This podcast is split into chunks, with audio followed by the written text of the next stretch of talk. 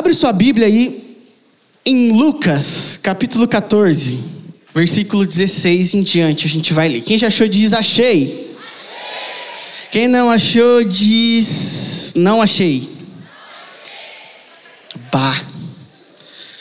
Lucas 14, versículo 16.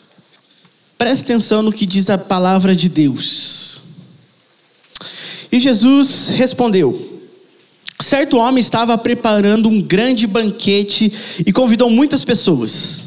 Na hora de começar, enviou seu servo para dizer aos que haviam sido convidados: Venha, pois tudo já está pronto. Mas eles começaram um por um a apresentar desculpas. O primeiro disse: Acabei de comprar uma propriedade e preciso ir vê-la. Por favor, me desculpe. Outro disse: Eu acabei de comprar cinco juntas de boi e estou indo experimentá-las. Por favor, me desculpe. Ainda o outro disse: Acabei, acabo de me casar, por isso não posso ir. O servo voltou e relatou isso ao seu senhor. Então o dono da casa irou-se e ordenou: e ordenou ao servo: Vá rapidamente para as ruas e becos da cidade e traga os pobres, os aleijados, os cegos e os mancos. Disse o servo: O que o Senhor ordenou foi feito, e ainda há lugar. Então o Senhor disse ao servo: Vá pelos caminhos e valados e obrigue-os a entrar, para que, na minha, para que a minha casa fique cheia.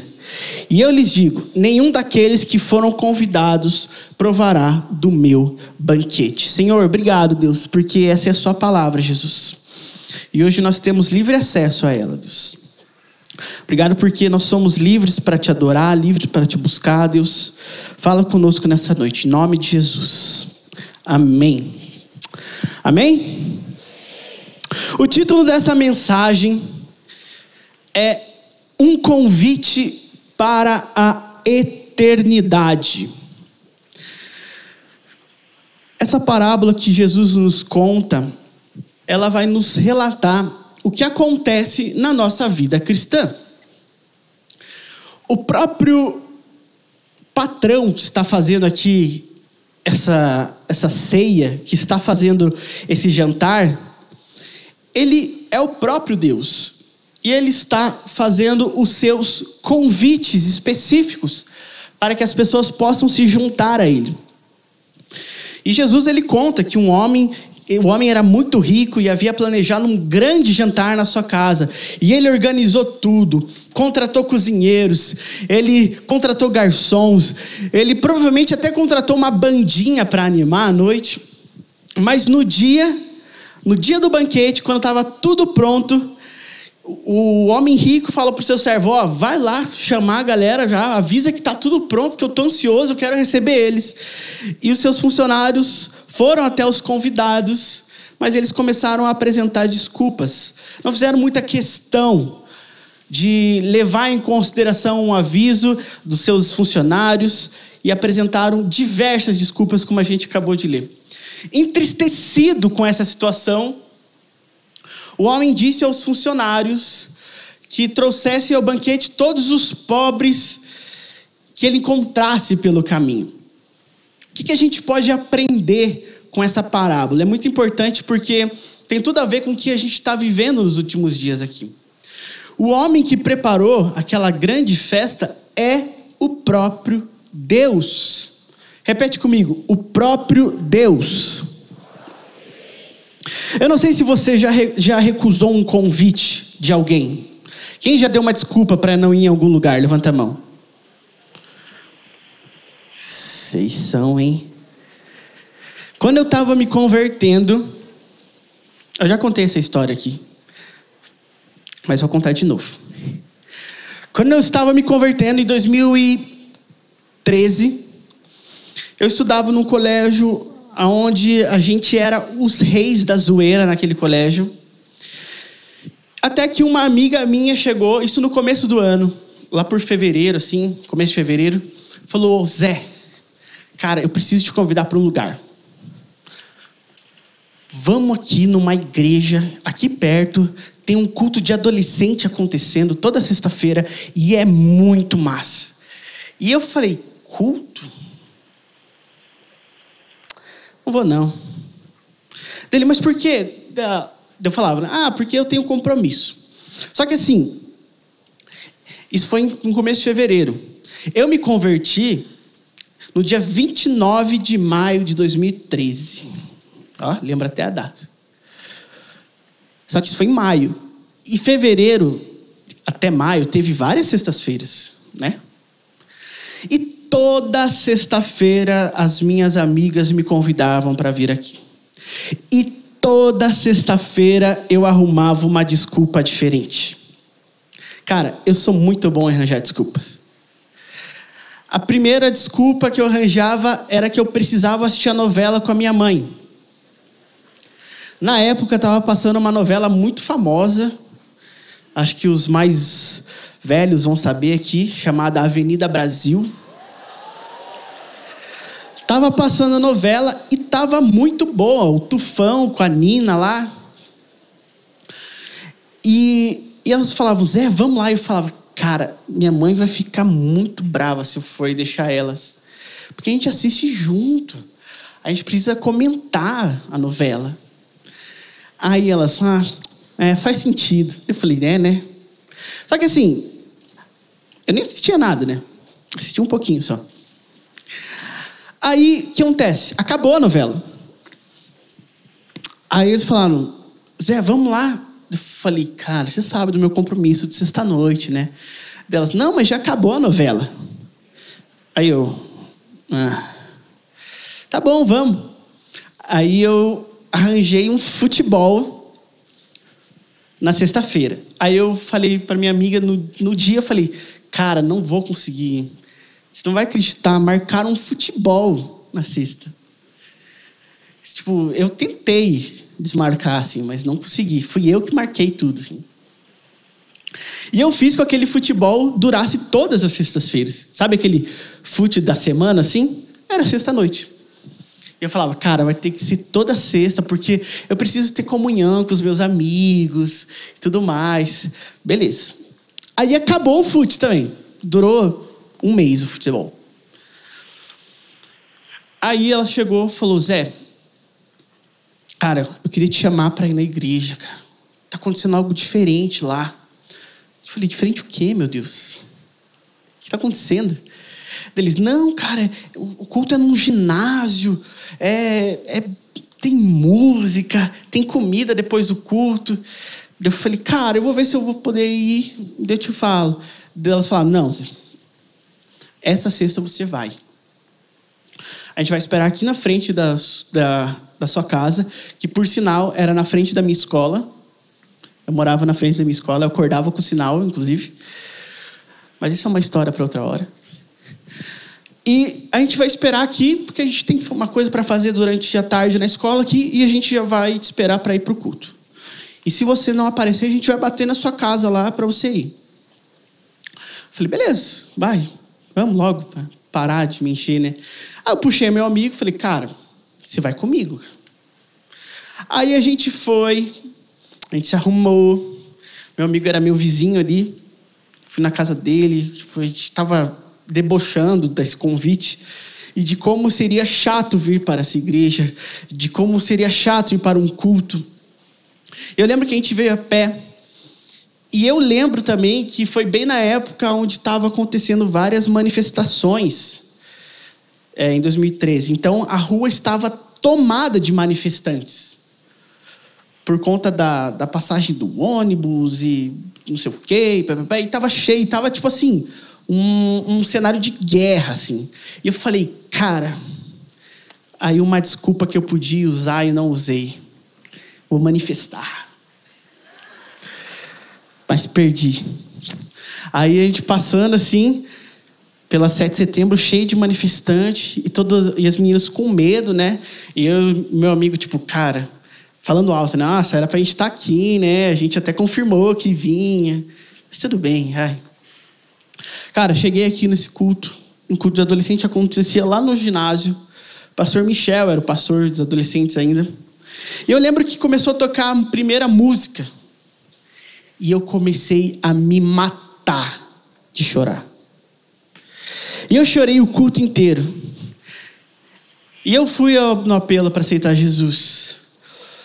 E eu lembro que meu olho começou a ficar inchado. Não sei se já aconteceu isso com você, que você chorou tanto que seu olho começou a arder ou ficar inchado. Quem já aconteceu isso aqui? Bastante gente. Cara, parecia que tipo tinha entupido o canal assim que sai a lágrima, sabe? Começou tipo a inchar que parece que se apertar assim ia tipo jorrar lágrimas. Não é nojento isso, são lágrimas só, gente. Aí eu lembro que eu fui no apelo e me abraçaram e me chamaram para uma cela. Eu falei, o que, que é cela, mano? Ele falou, não, vem pra cela, aqui no sétimo andar. Eu falei, meu Deus, mas tem andar aqui, aonde? Daí eles falaram, não, vem junto, vamos lá que eu te pagar uma coxinha. E eu fui, o cara pagou uma coxinha. Eu falei, mano, você nem me conhece. Ele falou, mas eu quero pagar uma coxinha para você. Eu falei, tá bom.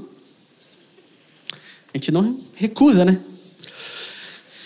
Eu lembro que as minhas amigas chegaram, Zé, a gente estava te procurando, onde você estava? Você sumiu. Falei, ah, o cara aqui veio me pagar uma coxinha. Daí ele falou, e aí, você gostou?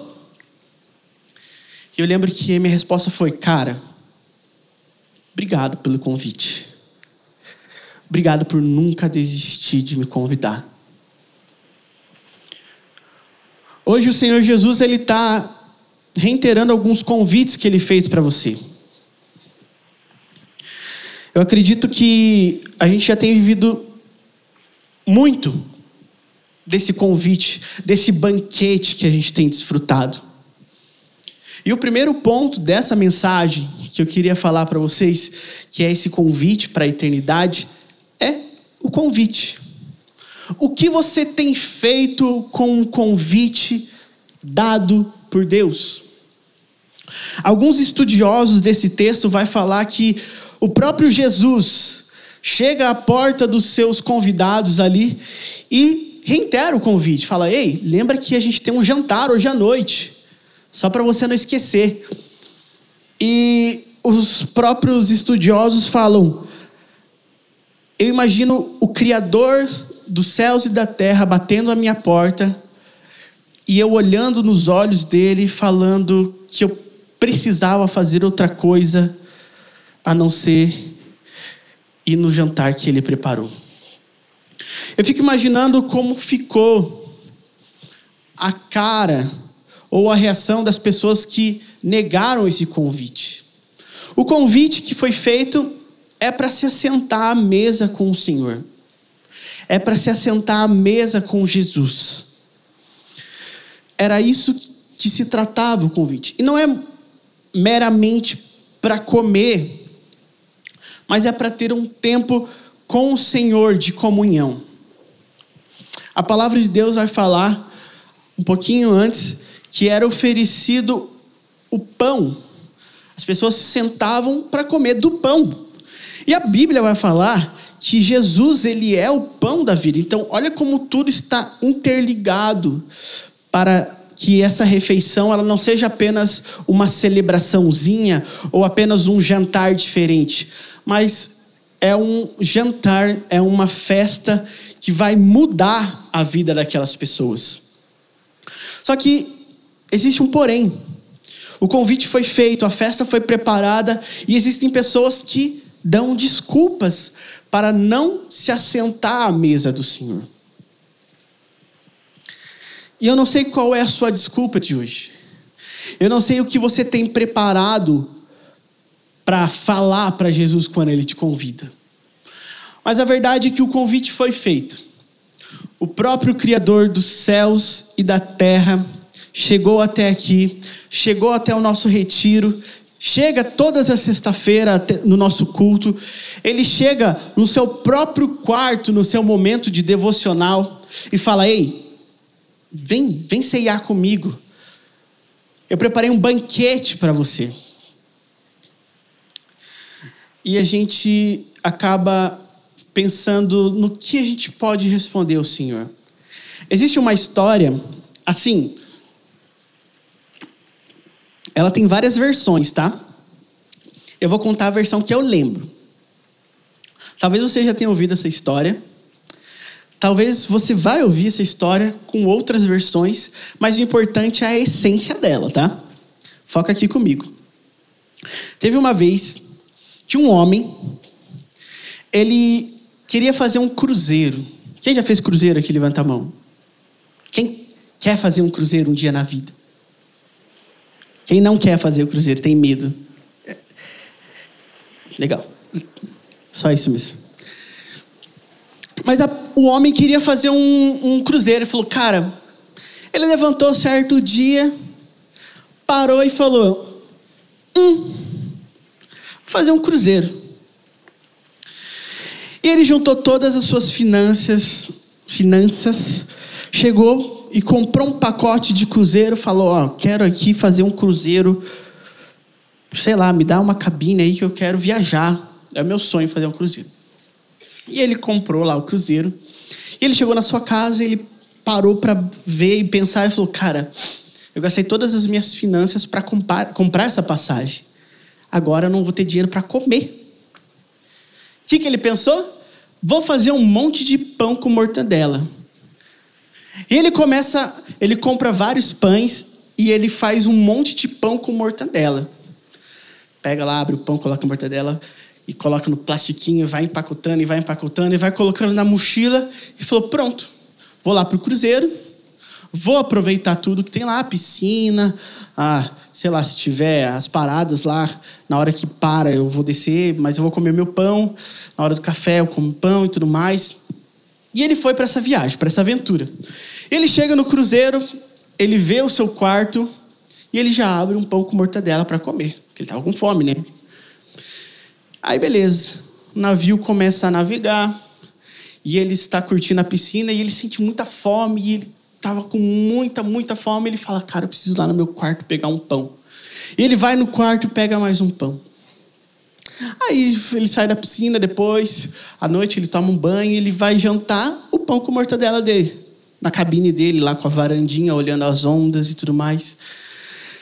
E no dia seguinte a mesma coisa. Ele toma esse café, ele almoça e ele janta pão com mortadela. E é assim os dias da sua estadia no cruzeiro. Até que no final, no último dia, ele está ali para fazer o almoço e ele olha o pão com mortadela e ele fala: Cara, eu não aguento mais comer pão com mortadela. Eu acho que eu vou lá na cozinha falar com, com o chefe de cozinha. Talvez eu consiga alguma coisa lá, alguma sobra que tenha. Não sei. Ele chega lá, chama o chefe de cozinha e fala: Irmão, eu gastei todo o meu dinheiro aqui com essas passagens. Meu sonho era fazer um cruzeiro. Meu sonho era fazer uma viagem de navio. Só que eu gastei tudo na passagem. E eu não tenho mais dinheiro. Por isso eu fiz um monte de pão com mortadela. Coloquei na minha mochila e tenho comido pão com mortadela todo dia. Só que eu não aguento mais comer pão com mortadela. Será que você não me arranja um prato de comida? Alguma coisa que sobrou? Ou pelo menos um queijo aí para colocar no meio do meu pão aqui? O chefe de cozinha olha para esse cara e fala: Irmão, você não sabia que quando você pagou o pacote do cruzeiro, todas as refeições eram inclusas?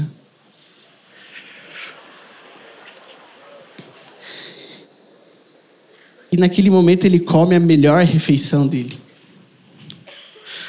Deixa eu te falar uma coisa: às vezes a gente vive de migalhas. Talvez a gente vive comendo apenas o pão com mortadela da vida. Mas o nosso Senhor Jesus, ele reitera o convite que ele fez, falando que não é apenas um pão com mortadela que você vai ter. Eu te convidei para você sentar junto comigo, para você ter a melhor refeição. Não só hoje, não amanhã, mas todos os dias. O que Jesus quer falar para a gente hoje é: o convite está na mesa. Você pode vir até o, até o meu encontro, até a minha mesa.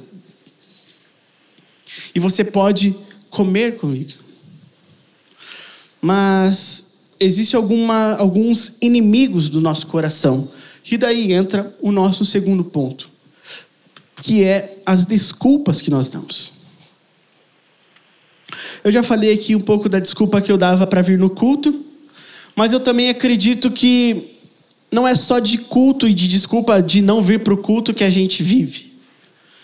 Talvez você negocie algumas coisas na sua vida. Você fala, ah, eu não vou para o culto hoje porque eu tenho um futebol para ir. Ou eu não vou no culto hoje porque o meu amigo vai fazer uma festa de aniversário e eu preciso ir. Ou você fala, putz, eu não vou no culto hoje porque eu estou com preguiça mesmo. Sei lá. Eu não sei qual tem sido suas desculpas para estar na presença do Senhor. E quando eu falo na presença do Senhor, não tem a ver só com vir ao culto, mas também buscar o Senhor dentro da sua casa. O próprio Deus nos fala que quando nós entramos no nosso quarto e nós em secreto buscamos o nosso Senhor, o nosso Deus que nos observa em secreto, fala com a gente, ouve o nosso clamor e responde às nossas orações. A gente tem algo totalmente preparado para a gente fazer. Tudo que a gente precisa fazer está escrito. Tudo que a gente precisa fazer foi deixado para nós. Porém, a gente inventa desculpas para não estar na presença do Senhor. Eu fui no retiro. Cara, nós fomos no retiro. E eu lembro que estava tendo culto lá. E, cara, quem me conhece sabe que eu tenho um, um pouco de problema com a minha bexiga. Eu não sei se ela é pequena, eu não sei se ela não existe, porque eu sinto muita vontade no banheiro. E começou o culto, antes de começar o culto, fui no banheiro. E começou o culto e me deu vontade de ir no banheiro de novo. E eu fui no banheiro. E eu lembro que quando eu cheguei assim lá fora, tava um monte de adolescente lá. E os nossos conselheiros maravilhosos estavam mandando a galera entrar. Aí beleza, fui no banheiro, voltei. Depois de, sei lá, uns 20 minutos, vontade no banheiro de novo. Só que já estava rolando a palavra já. E eu cheguei, fui no, fui no banheiro, nosso banheiro era no quarto, né, do alojamento. E eu fui no banheiro. Quando eu, eu fui pegar um casaco na minha cama, eu vi um menino dormindo. Aí eu fui lá, falei, oh, Ô, irmão.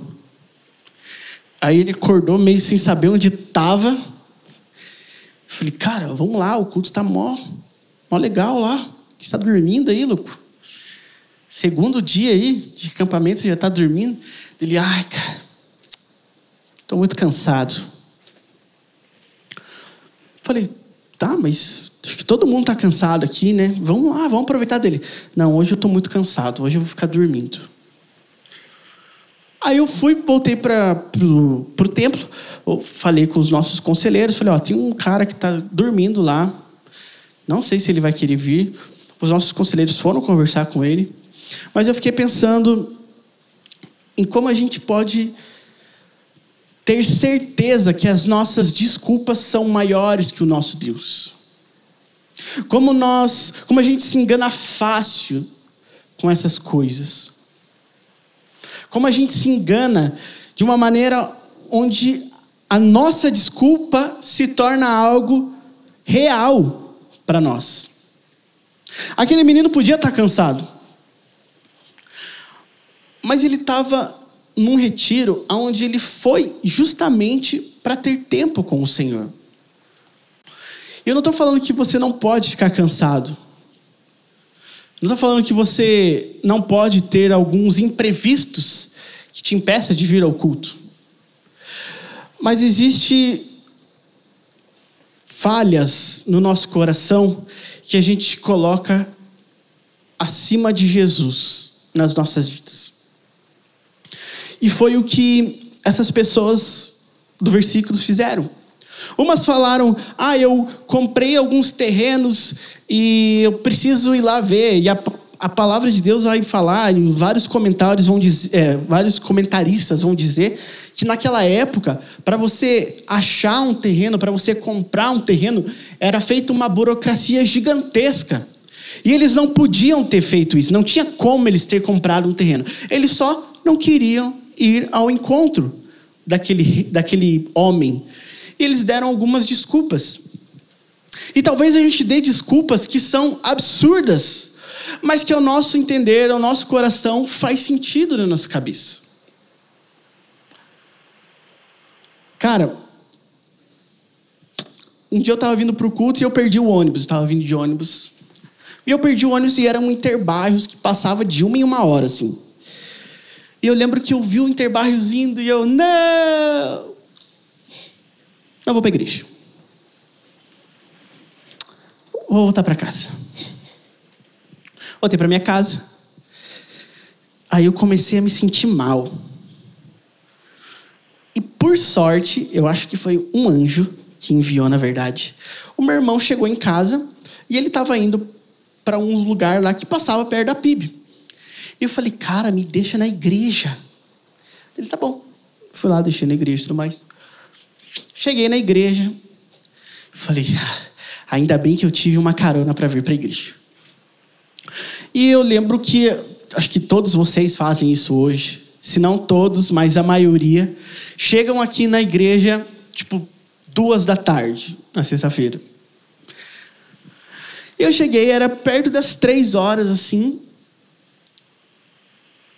E, cara, cadê todo mundo? Aí chegou um amigo meu, cara, tava um calor, assim, absurdo, absurdo, absurdo, absurdo. E ele chegou com uma calça jeans, tipo, até aqui, assim. Ele colocou para cima. Com a mochila, ele arregaçou as mangas assim, de boné, chegando, todo suado assim, ele chegou para tomar água. Falei, mano, o que está acontecendo com você, cara? De onde você veio? Ele, ah, cara, eu tava sem ninguém para me trazer. E como você sabe, cara, que eu moro lá no portão, perto, na divisa com, com um Capão Raso. E eu não queria perder o culto de jeito nenhum, então eu vim a pé mesmo. Aí eu, você veio a pé. Ele, é. Porque não ter ninguém para me trazer não é uma desculpa. Aí eu comecei a me remoer internamente, assim, falei, cara. E assim, eu podia esperar outro ônibus.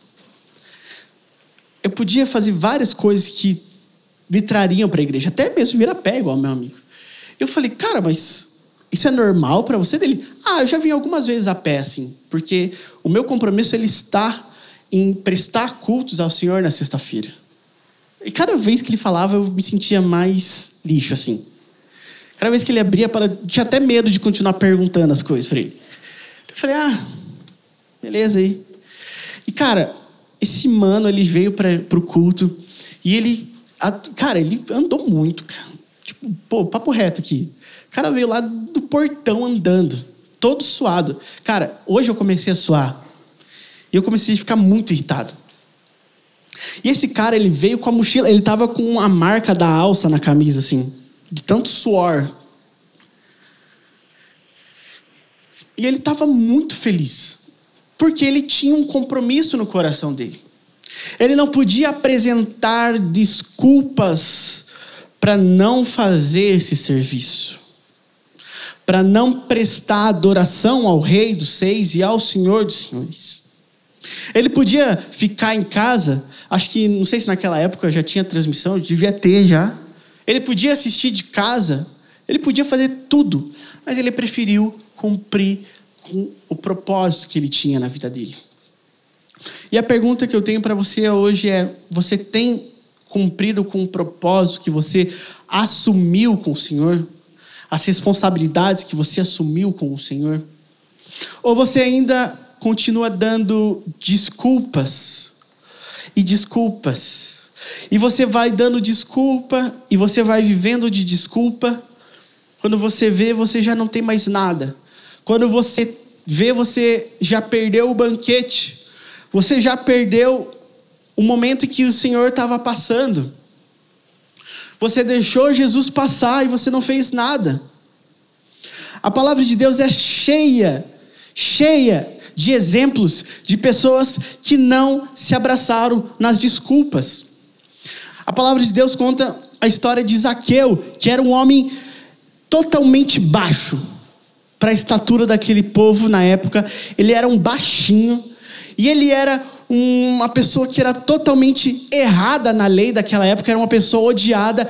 E ele ouviu falar que um homem que fazia milagre estava passando perto dele, só que ele não conseguia enxergar. E ele subiu numa árvore e o Senhor o nota de cima da árvore, pede para ele descer e a vida dele é transformada naquele lugar.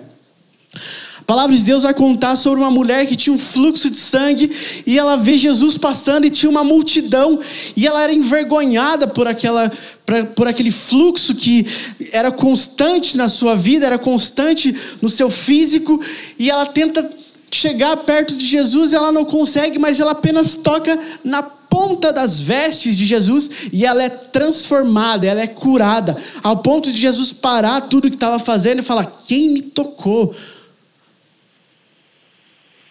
Jesus ele está passando na sua frente. Ele está passando na sua frente. Não deixe essa oportunidade passar. O convite ele foi feito para você. Qual é a desculpa que você tem dado?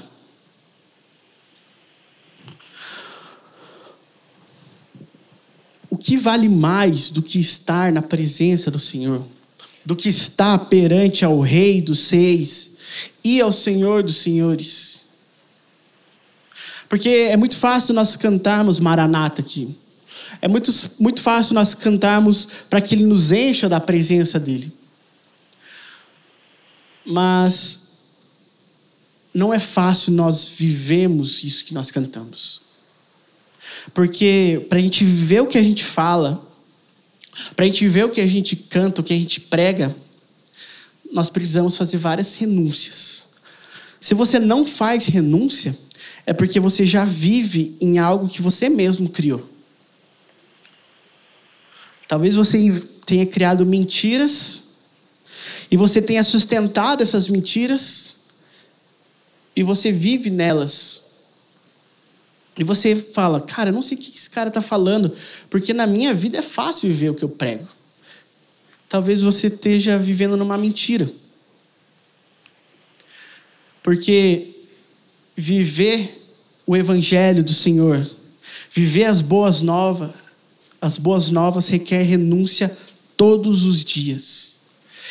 E renúncia é você deixar de fazer algumas coisas que te levam a pecar para ser mais santo, para ser mais cheio, para ser mais constante em buscar a presença do Senhor. O que é ser cheio do Espírito Santo? Quase caí aqui. O que é ser cheio do Espírito Santo? É você se encher até transbordar? É também. É você caminhar e as pessoas observarem que algo tem diferente em você? É também. Mas ser cheio do Espírito Santo é você ser tão tomado por Espírito Santo, tão tomado por Jesus, que você é totalmente controlado por Ele. As suas ações, os seus pensamentos, tudo que você faz, tudo que você vai fazer, é tomado pelo Espírito Santo.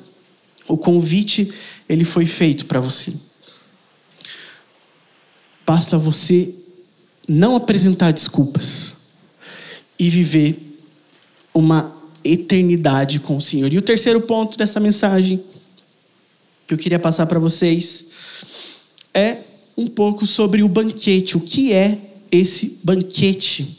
O que o Senhor Jesus está falando quando ele mostra um banquete? Quantos aqui gostam de comer? Levanta a mão. Cara, eu gosto muito de comer. Eu acho que a única coisa que ganha, lógico, tirando adorar Jesus, tirando buscar o Senhor e tudo mais. Mas o que eu mais gosto de fazer, além de comer, é dormir. Mas comer tá tipo assim, pau a pau com dormir. Quando eu era do UP, a gente tinha uma pergunta que era muito. dizia muito sobre o seu caráter, assim se você prefere comer ou dormir.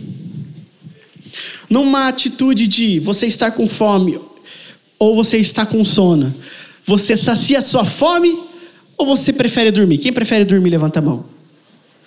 Quem prefere comer? Ei, empatado, hein? Tá empatado. Quem prefere comer? Quem prefere dormir? Não consigo dizer quem ganhou. Não sou digno de dizer quem ganhou. A minha namorada vai decidir. Você prefere comer ou dormir? Comer? Dormir. Dormir venceu. Eu gosto muito de dormir. Mas eu também gosto de comer. E principalmente.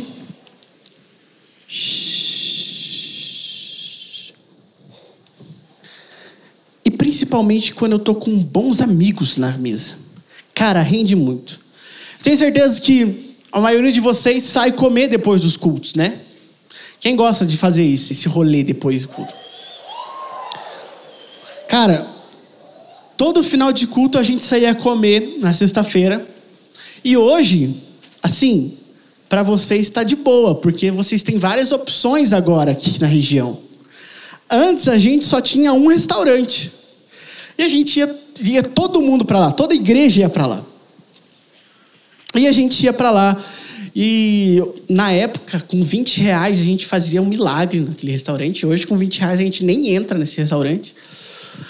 Mas a gente fazia muitas coisas lá. E, cara, a gente perdia horas e horas comendo e dando boas risadas.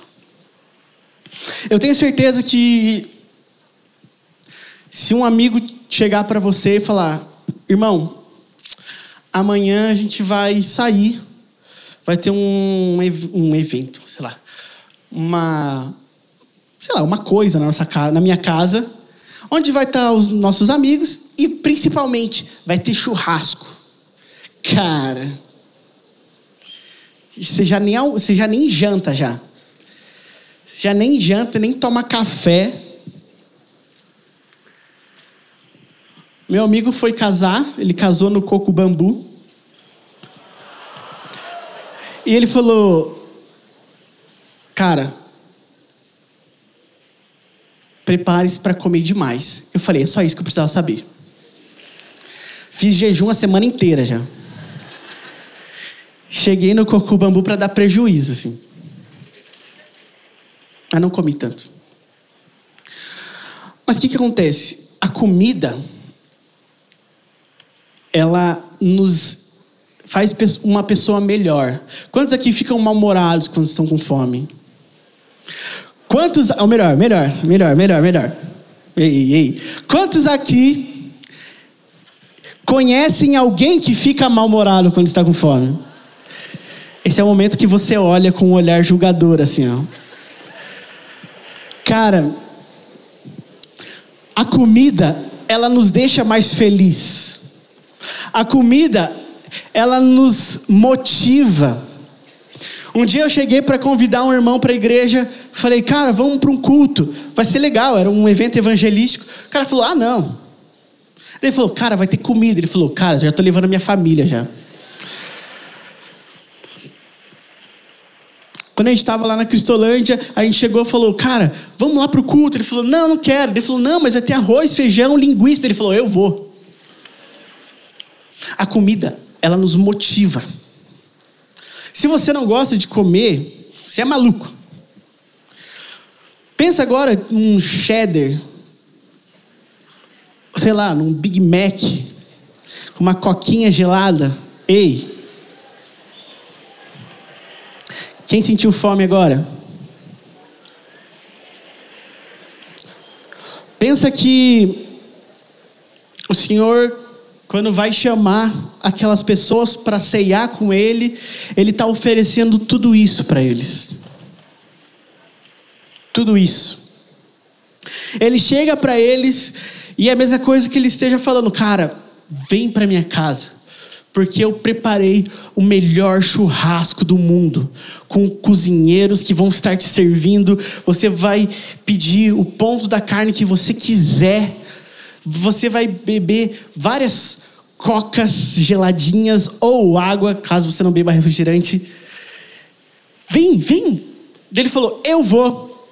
Só que daí ele fala: mas para você vir, você vai ter que renunciar a algumas coisas. E o cara fala: Vou casar, não vou poder ir.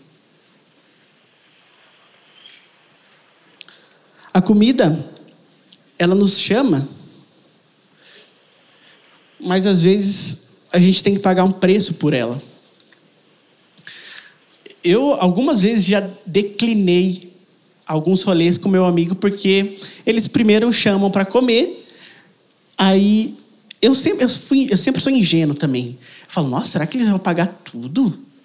Aí depois, no final, eles falam, ô, oh, vamos rachar, tá, gente? Aí eu, não. Mas na verdade, comer tem um preço que você se paga.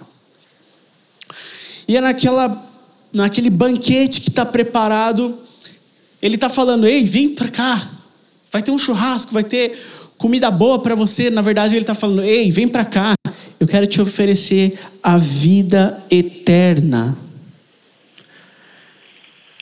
E eles falam: como assim vida eterna? Ele fala: Você pode vir para cá, você vai viver a eternidade comigo. Você quer isso? E ele fala: Eu quero. Mas ele fala: Mas você vai pagar um alto preço por isso. Você vai ter que deixar tudo que você faz, você vai ter que renunciar a algumas coisas, você vai ter que deixar para trás alguns atos pecaminosos que você faz para você viver em santidade comigo. Tudo bem para você? Você pode fazer isso? Eles falam: Não, não tá tudo bem. Não sei se eu quero. Tem uma parábola que fala que aquele homem queria entrar no reino dos céus. Tinha um homem que queria entrar no reino dos céus. E ele pergunta como ele poderia fazer isso. E o cara fala: ah, você precisa vender tudo que você tem. Era um homem de muitos dinheiros, muitas posses. Venda tudo que você tem. Entregue aos pobres tudo que você tem, tudo que você ganhou. E me siga. E o cara fala: Não. É um alto preço que eu estou pagando. É um preço que eu não posso pagar. O banquete, ele está posto à nossa frente. Você precisa sentar junto com o Senhor nesse banquete. Só que para acontecer isso, um alto preço vai ser pagado. Você vai ter que renunciar a algumas amizades. Você vai ter que renunciar a alguns atos pecaminosos que você tem feito na sua adolescência. Você vai ter que parar de desrespeitar os seus pais. Você vai ter que parar de desrespeitar os, as autoridades da sua vida.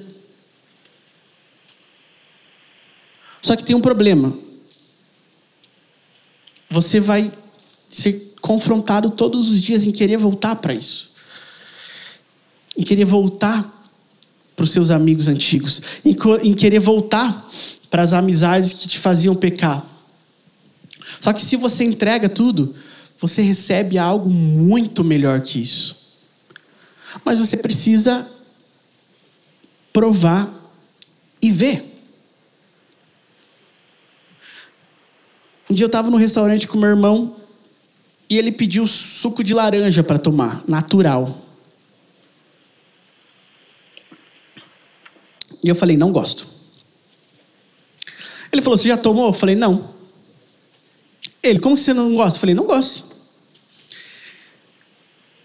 Aí ele, você vai tomar. Eu falei, não vou tomar. Sabe como que é irmão, né? A gente quase entrou numa segunda, uma terceira guerra ali mundial. Eu falei, não vou tomar. Ele falou, não, você vai tomar. Eu falei, não vou tomar. Ele falou, então você não vai tomar nada. Eu falei, beleza. Não vou tomar nada, também não vou mais comer. Também quero ir embora também. Aí chegou a jarra de suco de laranja, ele colocou no copo. Ele falou: Toma. Eu falei: Não vou tomar. Ele, cara, pelo menos experimenta. Para você me dizer se é bom ou não. E eu tomei um suco de laranja. Falei: Ai, cara, Vou ceder aqui, vai. Tomei o suco de laranja. E eu, quando eu parei, parei de tomar ali, eu falei, cara, é bom. Não é aquela ruindade que eu pensava. Aí, até hoje eu tomo suco de laranja. Essa é a minha história.